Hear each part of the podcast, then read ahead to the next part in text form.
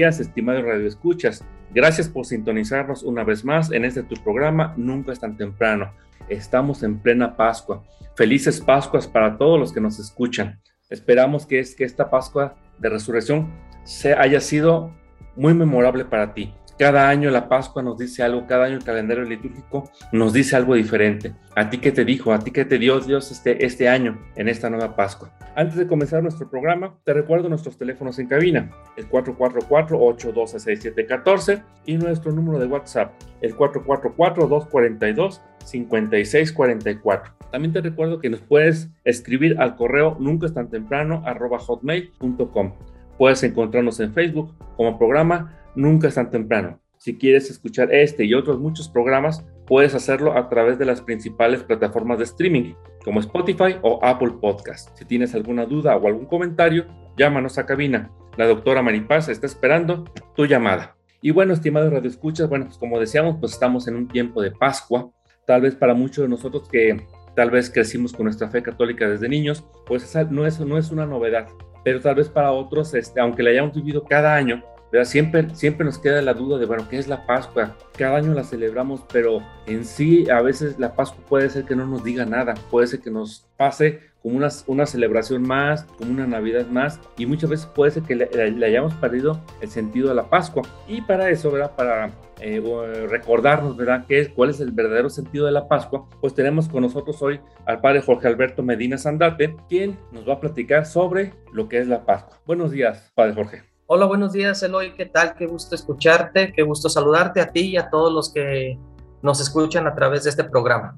Gracias, padre. Bueno, el padre Jorge Alberto, pues no es la primera vez que está con nosotros aquí Nunca es tan temprano, por lo menos ha estado una o dos ocasiones, ¿verdad? Esperemos que no sea la, la última, ¿verdad? que por ahí nos, nos, nos, siga, nos siga acompañando. Y Gracias. bueno, padre, este, antes de iniciar este programa, pues platicábamos un poco, ¿verdad?, acerca de, de lo que es el sentido de la Pascua, ¿no? Yo creo que a veces nos puede pasar un poquito como con la Navidad, que las, las, las celebramos a veces muy superficialmente y a veces no tenemos un sentido completo o más profundo de lo que es la Pascua, ¿sí? Entonces, pues eh, ahora sí que los micrófonos son tuyos. Quisiéramos que nos ahondaras más en ese sentido para vivir una Pascua más plena y más feliz también. Sí, bueno, mira, eh, yo creo que para vivir primero la Pascua hay que ser conscientes de, de la, de la misma, del, del ser, del ser de la Pascua. A mí me llama la atención que nosotros, este, como católicos, ¿verdad? Eh, a- cuando hablamos de estas fechas, hablamos más de la Semana Santa, ¿verdad? Este, pero no decimos, este, ya vamos a celebrar este, la Pascua, o no es un lenguaje tan común. Casi siempre decimos, vienen los días santos, viene Semana Santa, pero nos quedamos ahí. Y entonces la Pascua este, queda diluida dentro de un momento de toda una semana, pero no como el núcleo principal de la vida de la fe de la Iglesia Católica, de la Iglesia cristiana, de nosotros, ¿verdad? Entonces, eh, creo que para vivir la Pascua tenemos que comprender que todo el ciclo litúrgico, incluso, incluyendo en ello la Semana Santa, tiene como fin, o sea, la Pascua. Incluso podríamos decir que, que toda la vida de la iglesia durante todo el año es la Pascua, vivir la Pascua, ¿verdad? Y para ello pues tendremos que comprender unos términos en este sentido que celebramos. En la Pascua como tal, celebramos la resurrección de Cristo. El sentido de la Pascua este, es el centro de la vida cristiana y entonces en ello tenemos que hablar de algo que es la resurrección, ¿verdad? Eh, Pascua como tal significa paso de la esclavitud a la libertad de los hijos de Dios, ¿verdad? Y esto nos va atrás del Antiguo Testamento. Nosotros decimos, bueno, ¿de dónde salió la palabra Pascua? Resulta que, como muchos ya conocen esta, esta reflexión bíblica, esta historia bíblica de cómo el pueblo hebreo, el pueblo judío, fue liberado de la esclavitud de Egipto y tuvo que pasar por el Mar Rojo para llegar a la tierra prometida, ¿sí? Entonces ahí empezó la Pascua, en el momento en que tuvieron que salir de la esclavitud de Egipto para encontrarse en la tierra que emana leche y miel, donde iban a vivir este, los hijos de Dios. Bueno, nosotros tenemos que vivir ese mismo proceso. En la Pascua nosotros nos liberamos de la esclavitud del pecado para pasar por el mar rojo, las aguas del bautismo y llegar a la tierra prometida que no es aquí, que es la vida eterna, ¿sí? Esto ya está anunciado desde el Antiguo Testamento y Jesucristo lo va a vivir en la resurrección, ¿verdad? Y aquí tenemos que entrar en un término que es la resurrección, ¿verdad? Porque lo podemos malentender en el sentido de como si fuera una reencarnación, ¿no? Recordemos que nosotros no creemos en la reencarnación, nosotros creemos en la resurrección. La reencarnación, según tengo entendido, lo que profesan es que yo muero y vuelvo a vivir en otro cuerpo y que de acuerdo a como haya vivido, pues voy escalando, ¿verdad? Si me porté muy mal, pues, pues tengo que, a lo mejor encarno en, una, en un gusanito, ¿verdad? Si me porté más o menos bien, pues en una vaca y así, eh, cositas así, ¿no? Entonces, nosotros no creemos en ello como, como cristianos católicos, nosotros no creemos en la reencarnación, nosotros creemos en la resurrección. ¿Y qué es la resurrección? No es tan sencillo de explicarlo, ¿verdad? Trataremos de poner palabras a, a un misterio divino, la resurrección como tal no podríamos explicarlo si no es solamente de manera metafórica o analógica. No sé si me estoy dando a entender con esto, ¿verdad? Sí. Porque no podemos dar una, una explicación totalmente científica, así va a pasar. No, solamente podemos tener ahora sí, como lo hablan los evangelios o como lo dice San Pablo en una de sus cartas, maneras de querer explicar un misterio divino que a veces puede sobrepasar nuestro entendimiento humano, ¿sí? San Pablo lo dice de que seremos como los ángeles. Pero si nos vamos a ir un poquito hacia los textos bíblicos, eh, vamos a ver cómo la resurrección primero transforma este, la cuestión del cuerpo de una manera gloriosa. ¿Qué quiere decir? O sea, nos quita, eh, el cuerpo ya no va a estar ligado a las leyes de la materia, ¿sí? ¿Cómo puedo yo comprobar esto? Mira, Recuerda cuando los apóstoles, por miedo a los judíos, a que los mataran, estaban encerrados, ¿sí? O sea, ellos estaban miedosos, bien encerraditos por miedo a que los mataran, o sea, no podía entrar nadie. Y de pronto Jesús se aparece en medio de ellos y les dice, la paz esté con ustedes. Ellos, la primera reacción que tuvieron, oye, pues, ¿qué onda? O sea, esto es un fantasma, ¿verdad? Todos temerosos. Pues claro que se asustaron, ¿verdad? ¿Cómo pudo entrar esta persona aquí? Y entonces Jesús les dice, no tengan miedo, tranquilo, soy yo, ¿verdad? Y ellos pues como que, oye, ¿qué onda? Todavía tú titubeando. Entonces le dicen, mire, tóquenme, ¿verdad? Tóquenme. O sea, aquí metan sus dedos en mis llagas, ¿no? Como a, a Tomás. O sea, un fantasma no tiene cuerpo, ¿verdad? Entonces, ok, entonces estamos hablando que Jesús resucitó, resucitó su cuerpo, pero este cuerpo ya no está ligado a las leyes de la materia, porque ¿cómo pudo atravesar la pared? ¿Sí me voy a entender? O sea, ya no está ligado a la enfermedad, ya no está ligado a, a, enfermedad tanto física como espiritual, ya no va a tener diabetes, ya no va a tener dolor de rodilla, ¿no? Ya, ya no va a tener eh, glaucoma, este, o sea, va, va a vivir en la plenitud de este cuerpo. Otra característica que detecto a partir de los evangelios de este cuerpo que ya va a ser glorificado en la resurrección es que es tan hermoso, pero a la vez no es tan reconocible como antes. ¿Qué quiero decir? Mira, recuerda a los discípulos de Maús. O sea, caminaron creo que como tres kilómetros, ¿verdad? Junto a Jesús. Jesús este, no fue reconocido. Cuando ellos lo vieron, pensaron que era un forastero. Oye, tú eres el único forastero que no sabe lo que pasó. Fíjate que a Jesús lo mataron. Y Jesús a partir de ahí les empezó a explicar las escrituras y ellos no lo reconocieron hasta la fracción del pan. ¿Sí? Entonces estamos hablando que es un cuerpo que es glorioso porque no lo vas a reconocer. ¿Y, y en qué pudiera yo especular de esto?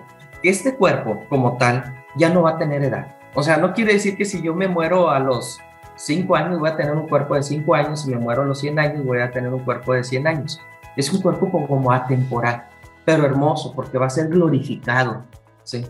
Y no me refiero hermoso en sí en sí, tanto en la estética humana que nosotros entendemos, sino en esa estética espiritual de, de resplandor de la gracia de Dios, ¿sí?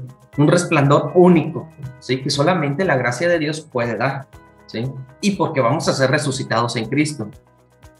Y otro texto nos comprueba que no fue reconocido. La misma, este, en el momento del sepulcro, Magdalena, Juan María, cuando estaba ahí, pensó que era el jardinero.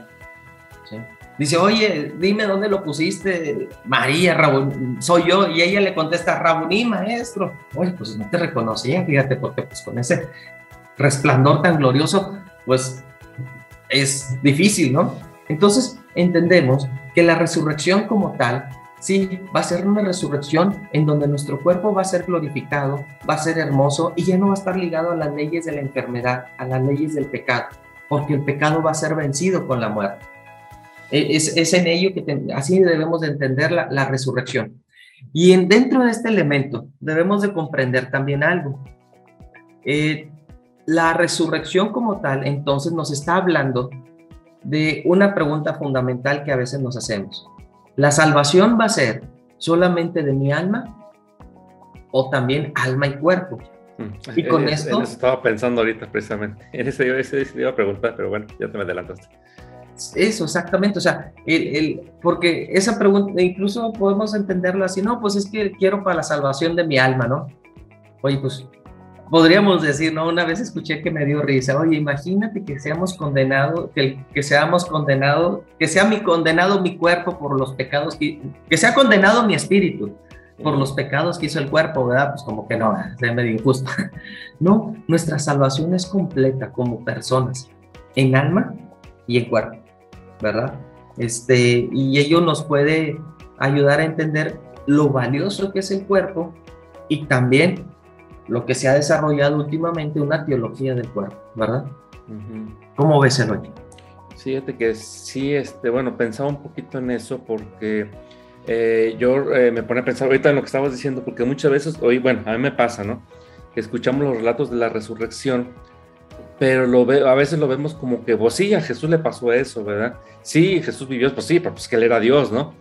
Pero yo creo que pocas veces vemos eh, que, eh, que, eso, ahorita lo, lo, lo, veo así, que eso que le pasó a Jesús, pues también nosotros estamos llamados a hacer eso, ¿no? Puesto que por el bautismo fuimos incorporados a Cristo, ahorita, ahora, sí que poniéndonos bíblicos, eh, San Pablo nos dice que participamos de su muerte y su resurrección, ¿verdad? Por el, por el bautismo. Entonces, lo mismo que, le, que, que, o sea, lo que podemos ver en los evangelios es que lo que él vivió en su resurrección es un reflejo de lo que nosotros también estamos llamados a vivir, ¿cierto? Así es, es, es totalmente cierto, es lo que vamos a vivir todos los que creemos en Él. Ahora, así como, como dice uno de los textos, ¿no? Este, eh, que incluso va dentro de lo último que se ha escuchado en los evangelios, eh, dice, todo el que crea, ¿verdad? Eh, en mí vivirá, ¿sí? Este, y el que se resista a creer, pues se condenará, ¿verdad? Aquí no es un, texto en el que estemos hablando de como una amenaza o un miedo, no. Es, es muy sencillo, mira. Si yo creo en Jesús, en la vida de Jesús, en lo que me dice Jesús, yo voy a hacer lo que Él me pide. Voy a poner un ejemplo. Yo como ser humano puedo pensar, eh, esta persona que me hizo esto, yo no lo puedo perdonar y humanamente puede ser muy entendible. ¿Sí? Yo puedo sentir un récord tremendo hacia alguien por algo que me hizo muy grave, ¿sí? Y, y justificadamente desde lo humano lo entendemos. Escucho a Jesús que me dice, perdona, ¿cuántas? Siempre, 70 veces 7. En mi razonamiento humano, decir, no, no, se puede, es imposible. Pero no se trata aquí de hacer lo que yo pienso, sino creer en Jesús. Ok, yo te creo, voy a perdonar 70 veces 7 porque te creo, porque mi razonamiento humano no va en contra de lo que me estás diciendo, primero, no va en contra de esta fe, este, y vamos a hacer un acto de fe y voy a perdonar. Entonces, en el momento en que empiezo a perdonar, empiezo a ser libre, empiezo a tener paz interior, empiezo, por lo tanto, a tener vida. Y una persona que tiene vida, que es libre y tiene paz interior, claro que alcanza la salvación. Pero porque esa misma persona se abrió a la salvación. En cambio, si te digo, no te creo, Jesús, ¿verdad? ¿Cómo está eso que tengo que perdonar a aquel que me hizo un daño? Yo mismo me estoy condenando, ¿sí? Yo mismo me estoy condenando a un ambiente interior de, rencor, de resentimiento, que después se puede traducir en enfermedades como cualquier estrés, ansiedad, mal humor, problemas cardíacos. Yo mismo estoy eh, asimilando mi propia condenación. Entonces, cuando en este texto Jesús dice, el que crea en mí se salvará, el que no crea se condenará, es un acto muy lógico que podemos entender con este ejemplo. En ello este, entendemos que Jesús, al decir que es la resurrección y que nos viene a traer vida, tenemos que creer en Él para alcanzar esta resurrección. Me parece muy, muy interesante todo esto que nos estás comentando, Jorge, pero tenemos que ir a un corte comercial. No le cambies, continúa con nosotros. Sigue con nosotros, estás en Nunca es tan temprano. Ya estamos de regreso en Nunca es tan temprano. Ya estamos de regreso en el segundo bloque de tu programa Nunca es tan temprano. Como siempre te recordamos nuestros teléfonos en cabina, el 444-812-6714 y nuestro número de WhatsApp, el 444-242-5644. Te recordamos que nos puedes escribir al correo nunca es tan temprano hotmail.com. Nos encuentras en Facebook como programa Nunca es tan temprano.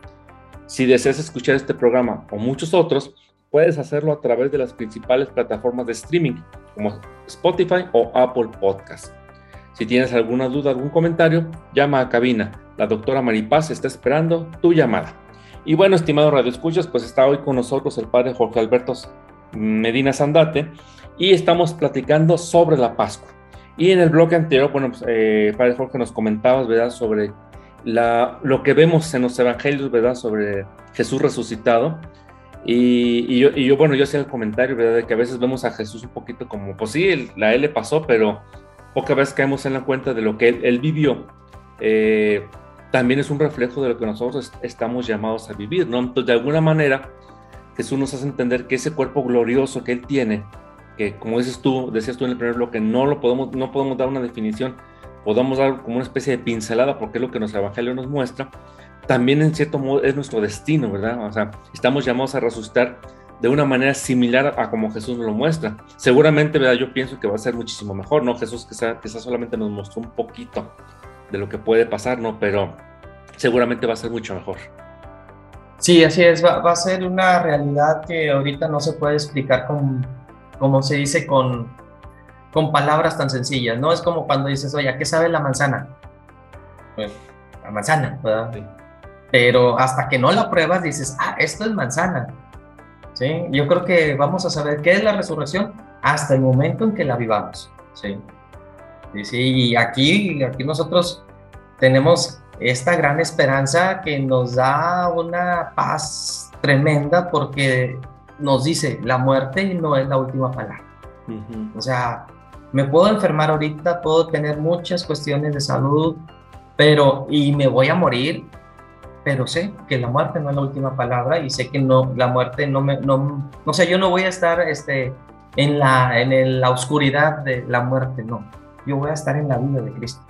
¿sí? O sea, por eso también hay que tenerle miedo a la muerte, como si, si fuera para nosotros la última palabra, ¿no? Eh, es muy triste y lamento mucho que, que ahorita haya una corriente eh, ahí de devoción a, la muerte que, que contradice totalmente nuestro ser cristiano, ¿no? es muy triste ver incluso a personas que entran a la iglesia pensando que pueden, con su muerte ahí colgada y, dices, ¿cómo? ¿Cómo? ¿Cómo? o sea, no has entendido en lo más mínimo lo que es la vida cristiana. No se ha entendido que, que Cristo es lo que venció, venció la muerte. Entonces, Si tú dices que crees en la muerte, entonces no crees en Cristo. Porque es la base de nuestra fe, que Cristo resucitó, que Cristo venció la muerte. Por eso vamos a misa cada domingo, porque es el día de la resurrección. Si alguien te pregunta, oye, ¿por qué tengo que ir a misa el domingo? Porque es el día de la fiesta del Señor. Es el día en que Cristo venció la muerte. Jesús resucitó un domingo. Se les aparece a, sus apóstoles un domingo. Ya no es el sábado, ahora es el domingo, el día de la fiesta. Porque el sábado es el Antiguo Testamento, es el tiempo de la creación. ¿sí? Y, y Dios descansó el séptimo día después de todo lo que creó.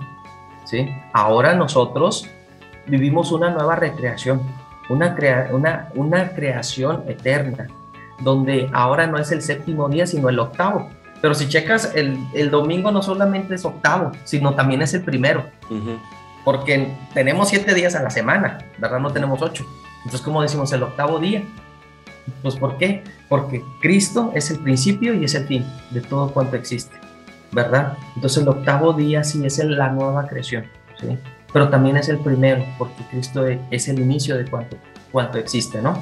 Entonces, ahí es donde nosotros al comprender que nuestra vida cristiana gira en torno a la resurrección, ¿verdad? Es una paradoja estas cuestiones de, de la muerte y, incluso pensar que, que, tiene todavía poder, ¿no? Sobre nosotros. Es que si ves una imagen de la muerte, ni te preocupes, Cristo ya la venció, ¿verdad?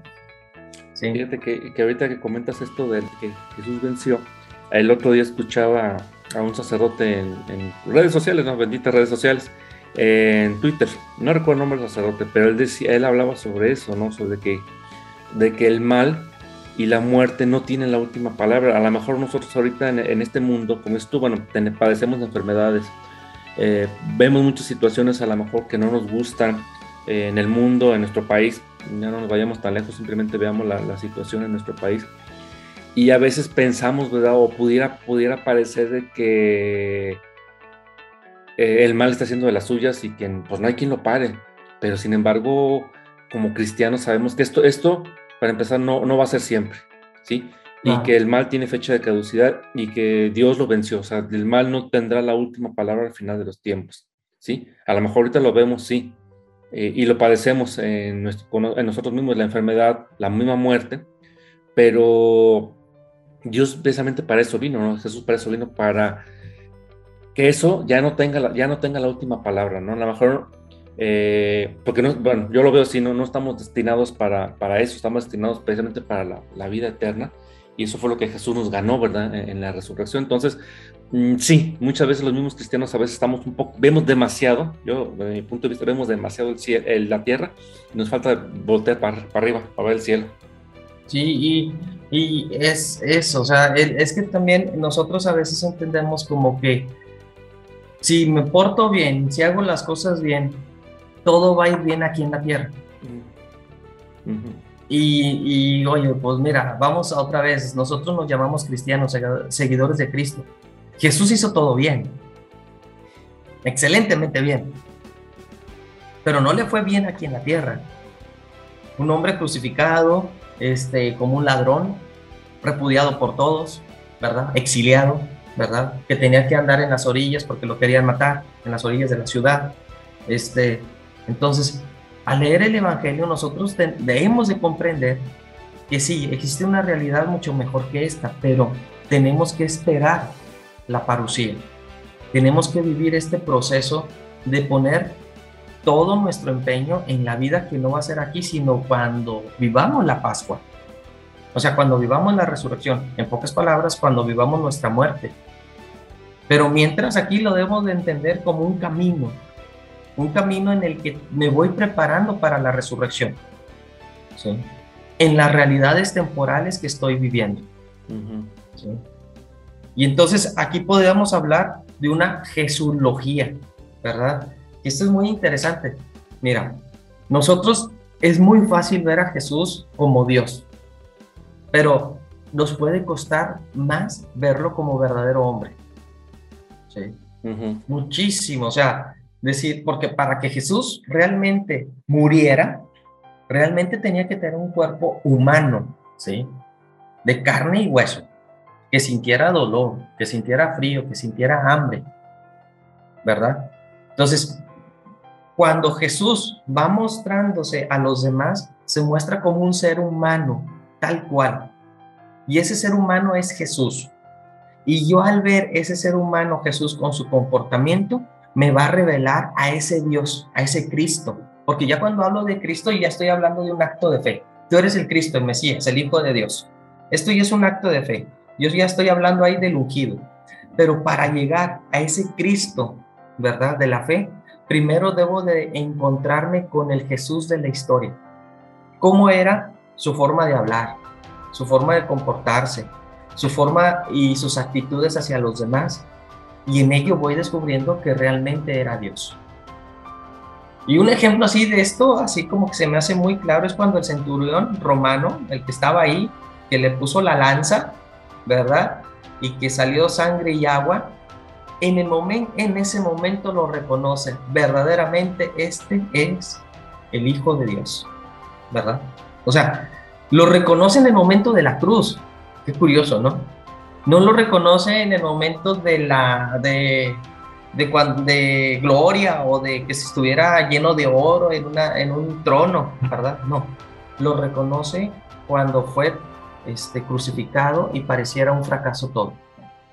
¿Por qué? Porque el centurión descubrió que cómo alguien puede hacer la voluntad de Dios, puede amar, puede perdonar hasta el extremo en esas circunstancias, eso solamente puede ser un acto divino, ¿verdad? Que lo hizo un ser humano un ser humano que es Dios.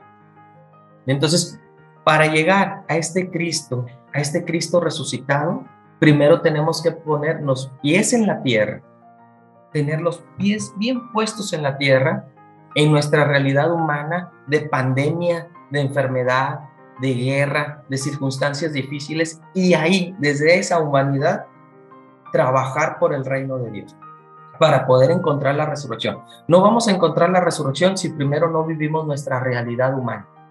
Y aquí quiero hacer un paréntesis. ¿Qué diferencia hay entre fe y superstición? Es que ante la realidad humana que yo enfrento, en la superstición, yo busco una piedrita, yo busco lo que se te ocurra para que se le tallo a la piedrita, ¿no? Para sacarme la lotería, le, le busco hacer mi voluntad. Eso es superstición en la fe, al ver la realidad, lo concreto, en la fe yo no busco hacer mi voluntad, sino me pregunto, ¿qué es lo que tengo que hacer yo ante esta realidad? ¿Qué es lo que me pide Dios? En otras palabras, ¿cómo hacer la voluntad de Dios en medio de la realidad humana, en medio de la guerra, en medio de la pandemia? ¿Cómo puedo realizar la voluntad de Dios? Esa es una de las grandes diferencias entre superstición y fe. ¿sí? En ocasiones personas que no son muy acercadas a, la vida de fe, a la vida de la iglesia, dicen, no, pues es que es algo, pues algo más, ¿no? Dice, tú puedes, tú puedes, este, rezarle a quien tú quieras, a tu Dios, a esto que el otro, ¿no? Hacer tus ritos, ¿no? Y no comprenden esta diferencia, porque quizás nosotros también como católicos hemos hecho una caricatura de la fe y vamos ante Dios, vamos ante el resucitado, ¿a qué? A que nos haga nuestra voluntad, ¿sí? Y no a que nosotros busquemos hacer la voluntad de Dios. Incluso los mismos signos pascuales, ¿verdad? Tan importantes como es el agua bautismal que se bendice ese sábado en la noche, el sábado de las vísperas de la resurrección. El cirio como tal, a veces lo ven como algo supersticioso, ¿no? Tráete el sirio, ¿no? Porque aquí... Y corre todos a aprenderlo, aprender sus velitas del, del sirio. Exactamente, ¿no? O sea, más que un acto de fe pudiera haber, a veces no vemos el signo como debe de ser y lo convertimos en algo de superstición. Comprender que cuando yo me rocío con esa agua, las aguas pascuales, no es para que me vaya bien y, este, y me libre de las malas vibras, no. Cuando me rocío con esas aguas bautismales, estoy recordando eso, mi bautismo, mi alianza como hijo de Dios y que como hijo de Dios voy a, a vivir la voluntad de Dios y no la mía. Igual en cada misa que el Padre al final de misa te echa agua bendita, ¿no? No es para que te vaya bien en la semana, sino para que yo, como hijo de Dios, me comporte de acuerdo con mi bautismo, ¿verdad? Entonces, ese es un signo pascual muy importante lo que tenemos.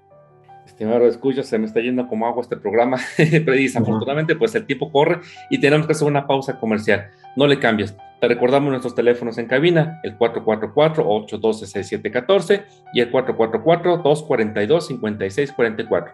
No le cambies, continuamos. Sigue con nosotros, estás en Nunca es tan temprano. Ya estamos de regreso en Nunca es tan temprano.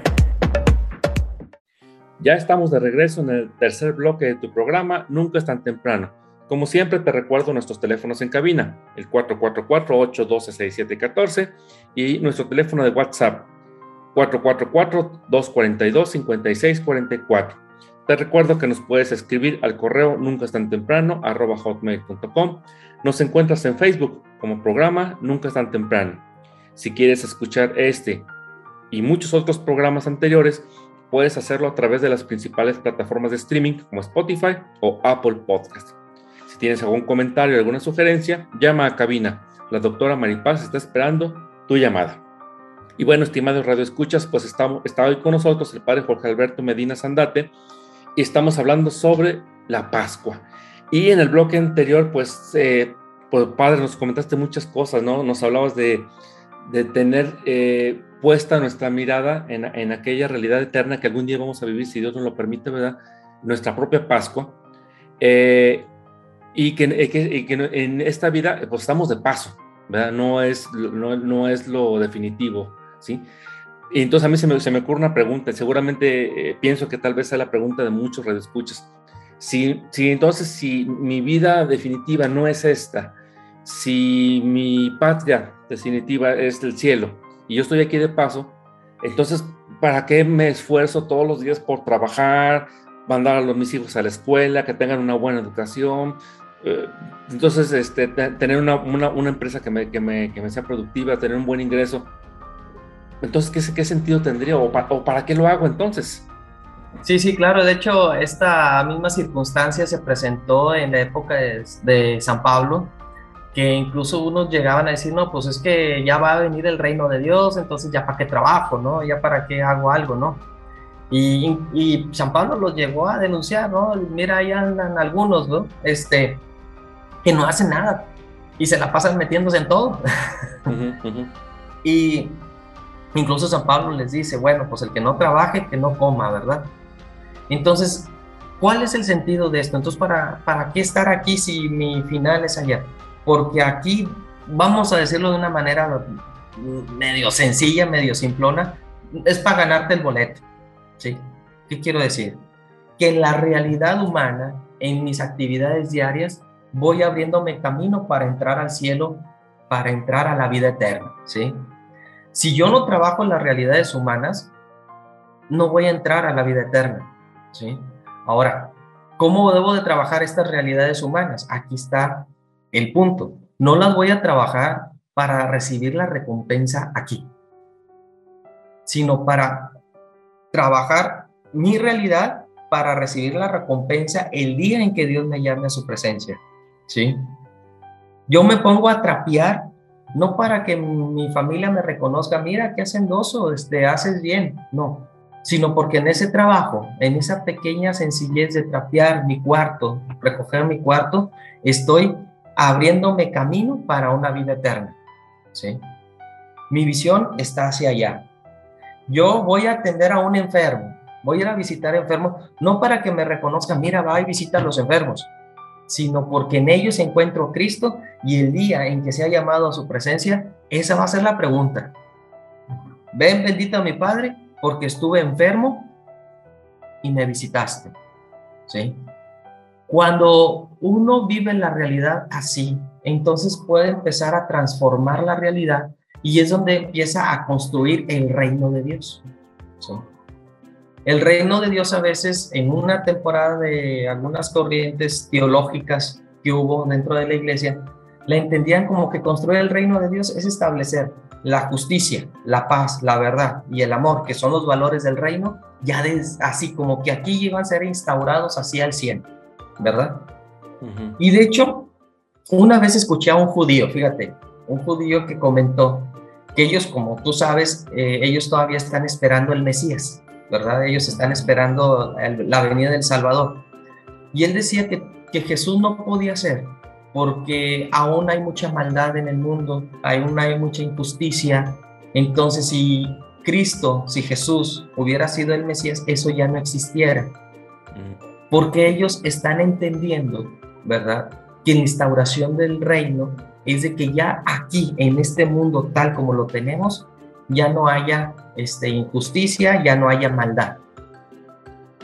Lo están entendiendo como que desde un sentido muy material aquí en la realidad. Y, sabes que yo pienso que muchos de nosotros también lo pensamos así, incluyéndome. sí. cuando hablamos del reino de Dios, incluso porque la iglesia nos invita ¿no? a vivir los valores del reino y de alguna manera, ¿verdad? Eh, vivir ese reino de Dios aquí. Pero, como dices tú, o sea, y pensamos que es Dios, pues, porque es Jesús, ya. O sea, como decíamos al principio del programa, ¿no? Pensamos que porque ya este, hago las cosas bien, ya es, garantía de que me va a ir siempre bien. Pues no. Y no. Pues no. No. La instauración del reino no empieza afuera en el exterior de la persona. La instauración del reino de Dios empieza en el corazón de cada uno de nosotros. Ahí está la semilla del reino. Ahí es donde se vive la justicia en tu interior, en tu corazón, en tu espíritu. Ahí vives la paz, ahí vives la justicia, ahí vives la honestidad. De tal manera de que yo, al vivir la justicia en mi interior, ya se instauró el reino y lo estoy haciendo presente en el mundo, con mis actitudes en vivir la justicia. Esa es la manera en que se instituye el reino, en el interior de cada una de las personas. Cuando los, los antiguos, Antiguo Testamento, los profetas decían, haré salir agua en el desierto, ¿verdad? Todo lo árido va a florecer Estamos hablando de ese interior de la persona que a pesar de haber vivido violencia intrafamiliar, después de haber vivido desprecios, abusos en la infancia, tristezas en el mundo y que tu, ese corazón de esa persona ya terminó todo dañado, todo triste, todo herido, todo rencoroso, todo duro, ¿verdad? ¿Verdad? Ese corazón ya duro.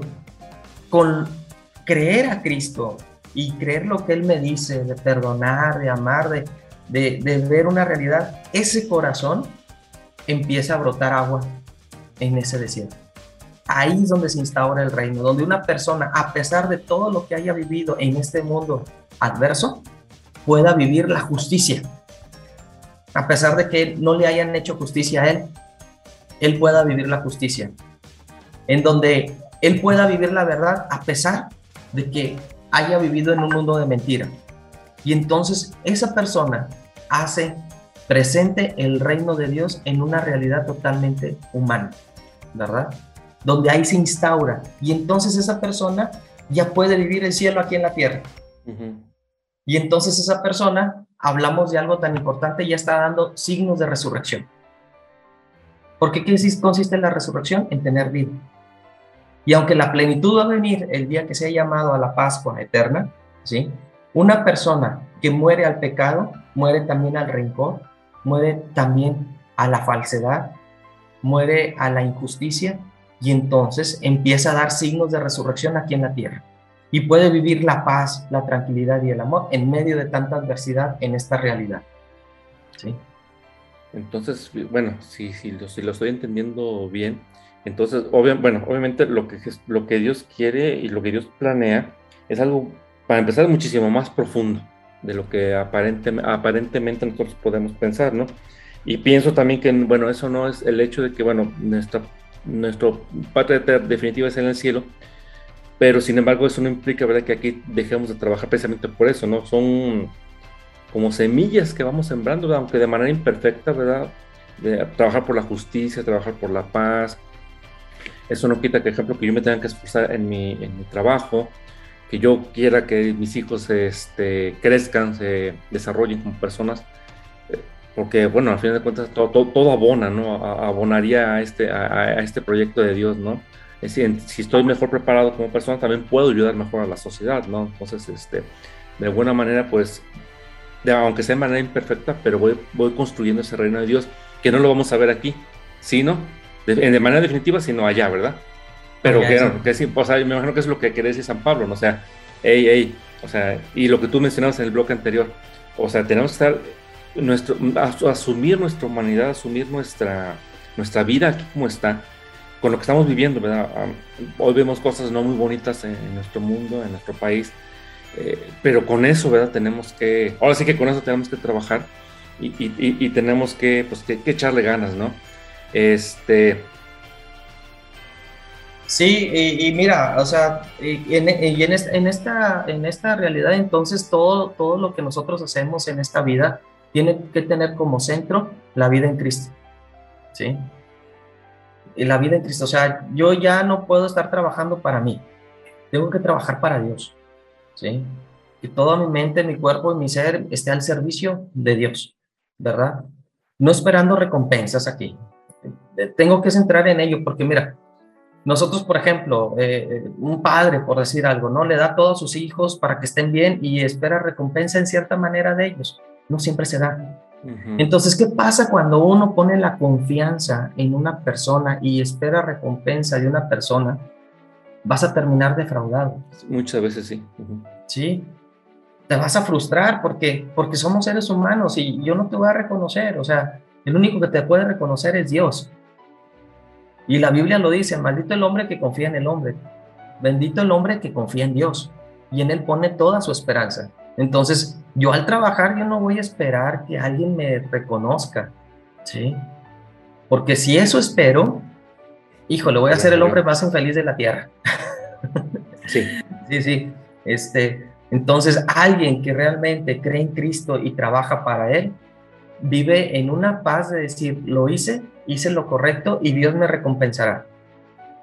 Simplemente, por ejemplo, voy a explicar una experiencia que me pasó hace poco de, misión, ¿verdad? Este, en donde, oye, le echas todas las ganas, le echas todo lo que puedes y uno de los misioneros, no, pues es que no estuve a gusto porque, no sé, se quejó de que, pues, que moví mucho las bancas, ¿no?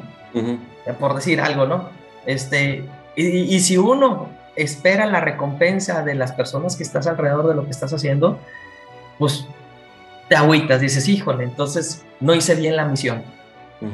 Pero ya cuando analizas, dices, no, pues me entregué al 100, hubo conversiones, hubo gente que se acercó, aunque no te dieron las gracias, pero sabes que trabajaste para Dios y hubo frutos en el Espíritu, bienvenido. Un comentario de algo que no, es, que no les gustó no te afecta, no te agüita no, no te conflictúa. De la misma manera en el hogar, ¿verdad? Oye, no, es que no, no me gustó esto, esto, pero te di educación, este, trabajé todos los días por ti, me levanté todas las mañanas para hacer lo correcto y, y, y, tener lo necesario en la casa para educarte. Ya si no recibes una, ¿cómo te diré? Una felicitación, un gracias, ya no te agüita. ¿Por qué? Porque sabes que construiste el reino de Dios en tu realidad. ¿sí? Ya no esperas recompensa humana, sino la recompensa que solamente viene de Dios. Y eso ya es un signo de resurrección, en que ya estás trabajando para vida eterna, ya estás trabajando para construir el reino de Dios. ¿Y dónde empieza el reino de Dios? En tu interior. No es externo, es interno. ¿sí? No es algo que viene de afuera hacia adentro es algo que viene de adentro del espíritu y sale hacia afuera y se manifiesta en la realidad humana. Ese es el reino de Dios. Sí, por eso y nosotros queremos verlo como algo tangible físicamente, ¿no? Y, realmente es algo que empieza en el interior de cada persona, el corazón de cada persona. Desde allí, desde allí empieza.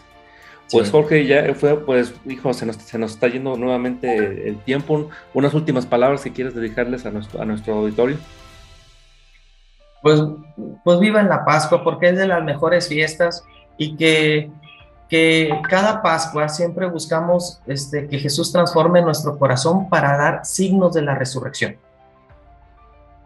Signos de la resurrección.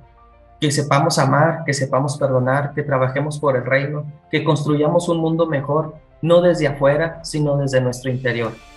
Que sepamos que, que cada vez que vivimos la caridad y el amor, estamos muriendo al pecado y estamos dando signos de esta Pascua, porque ya no somos esclavos de nuestros deseos y de nuestras apetencias, sino vivimos en la libertad de los hijos de Dios, ¿verdad? Y en donde yo no busco que, que Dios haga mi voluntad, sino en la fe busco hacer la voluntad de Dios en esta realidad humana tan difíciles que hemos estado viviendo como la pandemia, ahorita tiempos de guerra, circunstancias de injusticia. Aquí, en esta realidad, voy a vivir mi fe, voy a dar signos de resurrección, de que Cristo ha resucitado y ha vencido todo esto. Así es, pues muchas gracias, Padre Jorge, por habernos acompañado en, esta mañana. Y pues te reiteramos nuestra invitación para que no sea la primera, ni la última, ni la segunda, ni la tercera, ni la cuarta, sino que sean muchísimas que nos acompañes próximamente en, más programas de Nunca es tan temprano. Muchas gracias por habernos acompañado. De nada, gracias a ti Eloy por invitarme, gracias a todos los que nos escuchan y que Cristo resucitado habita en sus corazones. Así es, vamos a ir a un corte comercial, no le cambies. Estás escuchando Nunca es tan temprano. Ya estamos de regreso en Nunca es tan temprano. Ya estamos de regreso en el cuarto y último bloque de tu programa Nunca es tan temprano. Como siempre te recordamos nuestros teléfonos en cabina, el 444-812-6714 y nuestro nuevo número de WhatsApp, el 444-242-5644. Te recordamos como siempre nuestro correo electrónico, nunca, nunca es tan temprano, arroba hotmail.com. Nos encuentras en Facebook como programa Nunca es tan temprano. También puedes escucharnos a través de las principales plataformas de streaming como Spotify o Apple Podcasts. Si deseas una copia física de este u otro programa, llama a cabina. La doctora Maripaz está esperando tu llamada. Y bueno, estimado Radio Escuchas, pues hoy tuvimos un programa muy interesante con el padre Jorge Alberto Medina Sandate, quien nos compartió sobre la Pascua. Y tú, estimado Radio Escucha, ¿cómo es para ti la Pascua? ¿Ha ido cambiando tu concepto con el paso de los años? Eh, ¿Este programa te ayudó a entender mejor lo que es la Pascua? Coméntalo Coméntalo en cabina, llama a cabina o a través de nuestras redes sociales como Facebook. Agradecemos al padre Jorge Alberto Medina por haber participado con nosotros en este programa. Y bueno, queremos también dar un, saludo muy especial a nuestro arzobispo emérito, don Jesús Carlos Cabrero, que bueno, estamos ya a la espera, ¿verdad?, de, que llegue nuestro, nuestro nuevo arzobispo aquí a San Luis Potosí, pero sin embargo, pues damos un caluroso saludo y una calurosa felicitación a nuestro arzobispo emérito, don Jesús Carlos Cabrero, por todo el tiempo y por todo el amor que nos brindó durante su tiempo como obispo aquí en nuestra arquidiócesis de San Luis Potosí. También un abrazo, un saludo a todos los seminaristas que están en, formación en el seminario. Hace poquito, ¿verdad? El día primero pasamos, eh, celebramos aquí en San Luis Potosí el día del seminario. Un abrazo y un saludo a toda esa, esa raza bonita y nos animamos a que, sea, a que sean perseverantes y nosotros fieles laicos, apoyar a nuestros seminaristas con nuestra oración y con nuestro apoyo. Y bien, pues hoy es Día del Señor, vamos a escuchar lo que nos tiene preparada la palabra de Dios, así que vamos a, escuchar el melodrama evangélico. Así que dice luces, micrófonos y acción.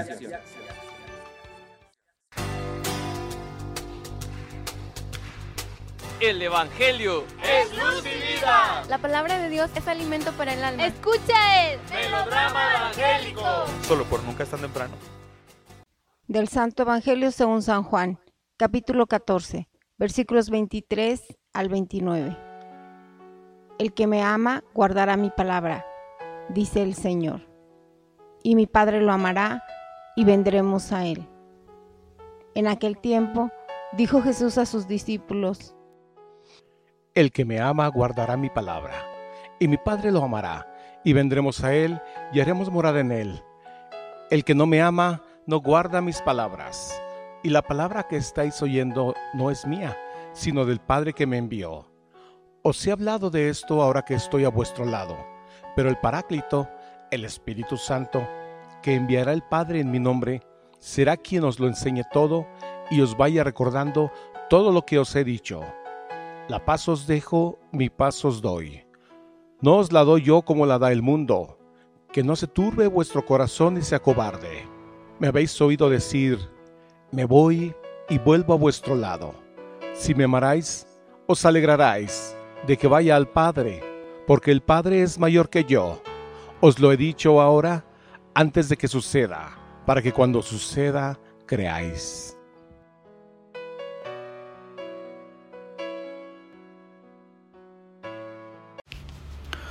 22 de mayo del año 2022, sexto domingo del tiempo ordinario. Evangelio de nuestro Señor Jesucristo según San Juan del capítulo 14, versos del 23 al 29.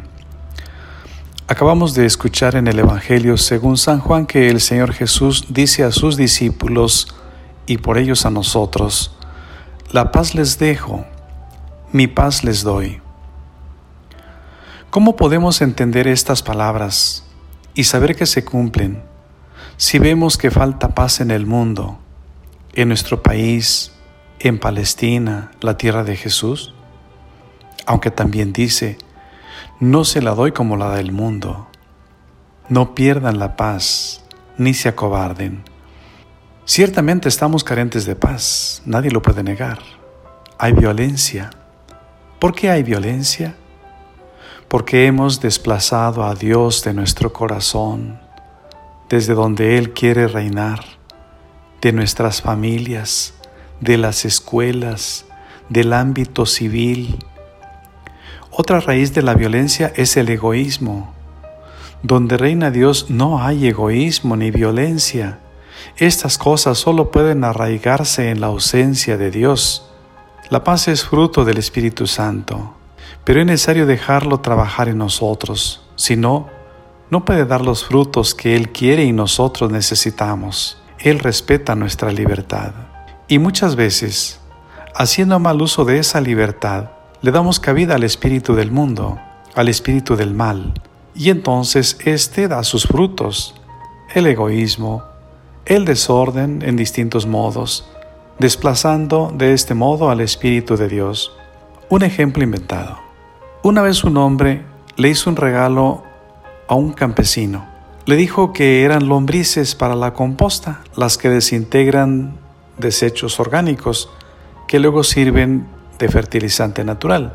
También se las habían regalado, aunque él no era campesino. El hombre dejó su precioso regalo en un rincón del jardín y por un tiempo se olvidó de él. Cuando necesitó de las lombrices fue y abrió la caja, pero no encontró nada. Algún tiempo después, comenzaron a aparecer muertos algunos de sus animales domésticos, un perro, las gallinas, un borrego. Los conejos empezaron a desaparecer. Una noche uno de sus hijos sufrió una mordedura y después de, de algunas horas murió. Finalmente, descubrieron que la granja estaba infectada de serpientes venenosas, las famosas lombrices de tierra. La maldad puede aparecer inofensiva o incluso llegar disfrazada de bien. A veces podemos pensar que ciertos modos de vivir nos traerán beneficios, pero con el tiempo sucede todo lo contrario. Aparece lo que es, aparece la maldad que lleva a la muerte.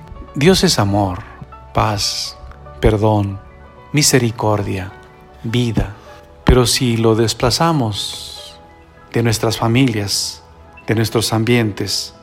Entonces entrarán todo tipo de males que envenenan el alma y acaban por destruir la paz y la misma vida. Jesucristo nos da la paz, no como la ofrece el mundo. La paz, insisto, es un don de Dios y conquista humana. Pero si no conocemos los dones de Dios podemos equivocarnos y abrir la puerta a otra cosa que se le parece, pero no es tal, no viene de Dios ¿Y cómo podemos hacer la distinción entre lo que es de Dios y lo que no viene de Él? Con la asistencia del Espíritu Santo. En el Evangelio que acabamos de escuchar nos dice el Señor, el Espíritu Santo, que mi Padre les enviará en mi nombre, les enseñará todas las cosas y les recordará todo cuanto yo les he, todo cuanto yo les he dicho. Ahora bien, hay que ser dóciles al Espíritu Santo. Hay que invocarlo, hay que dejarnos iluminar por Él, hay que dejarnos mover por Él, hay que abrirle las puertas y cerrarlas al espíritu del mal. También algo que nos puede ayudar mucho.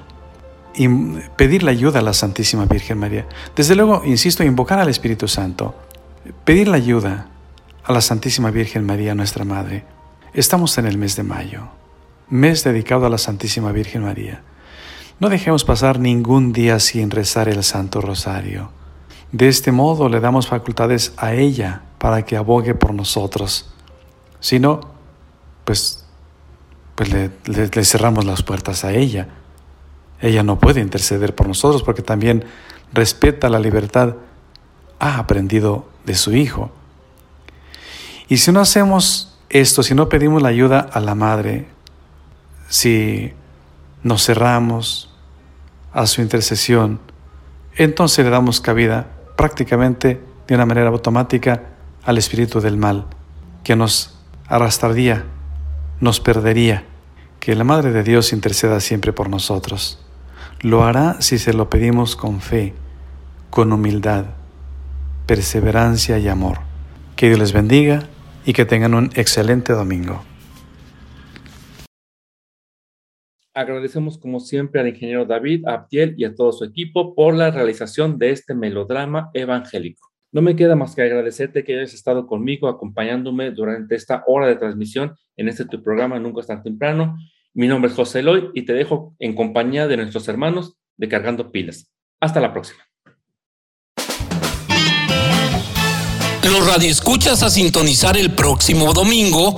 Este es tu programa Nunca es tan temprano.